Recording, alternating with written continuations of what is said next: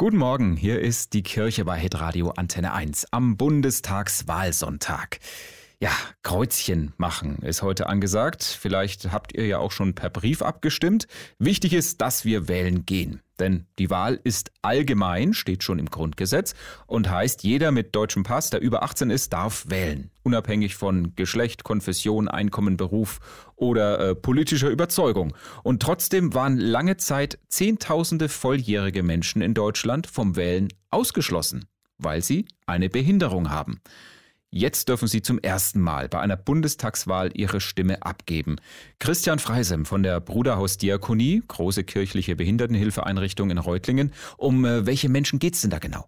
Ja, es geht um Menschen, für die vom Betreuungsgericht ein gesetzlicher Betreuer bestellt wurde, und zwar in allen Lebensbereichen also die zum Beispiel beim Thema Finanzen oder bei Behördengängen Hilfe brauchen.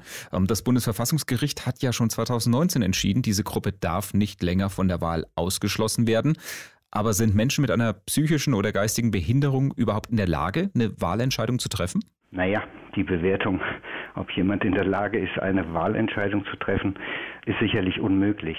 Ich denke, umfassende Betreuung sagt erstmal überhaupt nichts darüber aus, ob ein Mensch sich eine Meinung bilden kann oder ob er entscheiden kann, wer seine Interessen wie in der Politik vertreten soll. Ich würde sogar noch weitergehen. Können wir denn sicher sein, dass Menschen, die keine Diagnose haben, beispielsweise eine geistige Behinderung, dass die alle in der Lage sind, eine Entscheidung zu treffen? Fragezeichen. Ja, die Betreuer dürfen bei der Durchführung der Wahl helfen, natürlich aber keinen Einfluss auf die Wahlentscheidung nehmen. Wie kann man das gewährleisten? Naja, der betreute Mensch und der gesetzliche Betreuer sind natürlich da alleine in der Wahlkabine. Mhm. Aber der Betreuer hat ja vom Gericht bestimmte Aufgaben und Verpflichtungen auferlegt bekommen. Und wenn er sein Betreuungsamt ordnungsgemäß und ehrenhaft ausübt, dann kann man davon ausgehen, dass es nicht zu Wahlfälschung kommt. Bei der heutigen Bundestagswahl dürfen zum ersten Mal auch viele tausend behinderte Menschen mitwählen, die dauerhaft betreut werden. Für Experte Christian Freisem von der Bruderhaus Diakonie ein wichtiger Schritt in Richtung Inklusion und Gleichberechtigung.